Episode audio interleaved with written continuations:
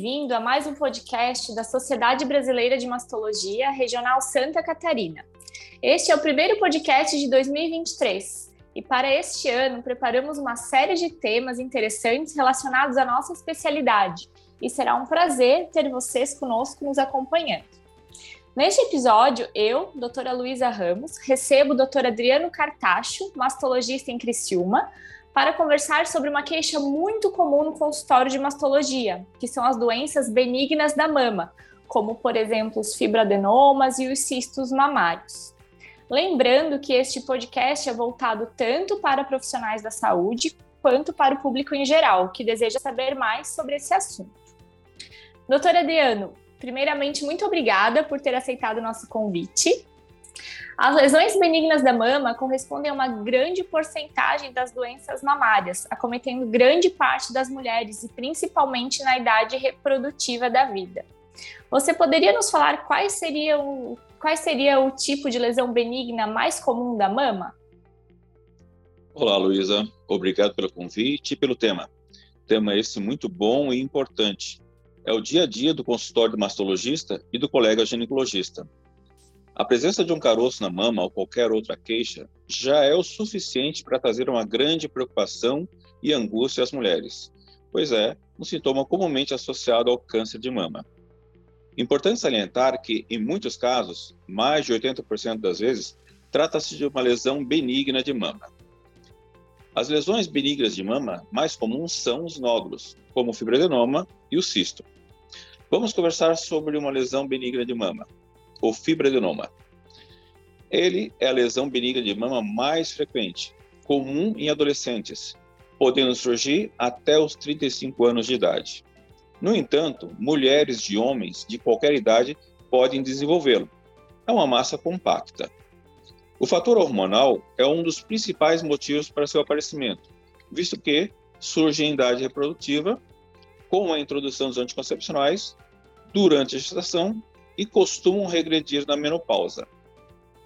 Normalmente, diagnosticados pela paciente como um caroço firme, móvel, regular, indolor e de crescimento lento, palpável na mama. Pode ser uni ou bilateral e único ou múltiplo. Mais facilmente palpado no período da menstruação.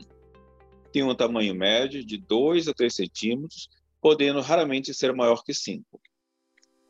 Seu diagnóstico é baseado na história da paciente colhida pelo médico através do exame físico, através dos exames complementares de imagem, como ultrassom de mamas e, às vezes, mamografia. E, é claro, a biópsia.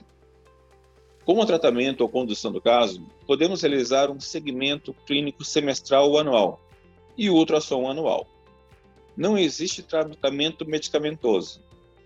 A cirurgia se faz necessária quando o fibroadenoma apresenta um crescimento progressivo, quando este é maior que 5 centímetros, ou quando a biópsia realizada mostra alterações nas células que determinem dúvidas.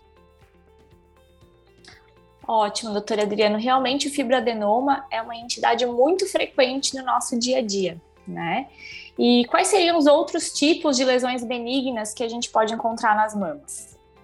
Então, Luísa, temos inúmeras lesões. A segunda mais importante é o cisto e comum. Ele é mais frequente em mulheres entre 35 e 50 anos de idade. Tem um conteúdo líquido no interior, como uma bolinha de água.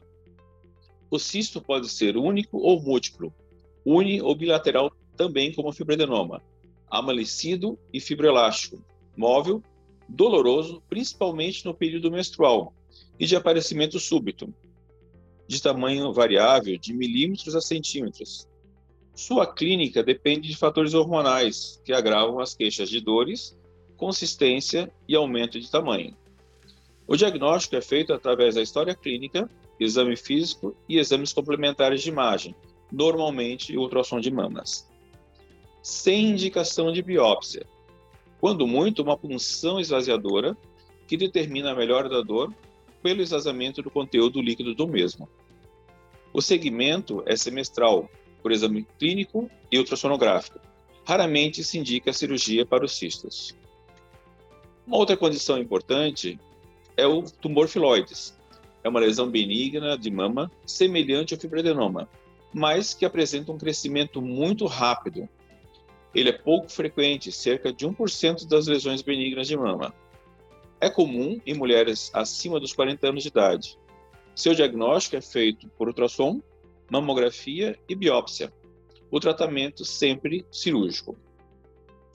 Uma condição importante é a ectasia ductal, que é a dilatação dos ductos principais, os famosos ductos do leite, mais frequente próximo à menopausa, muito associado ao hábito de fumar.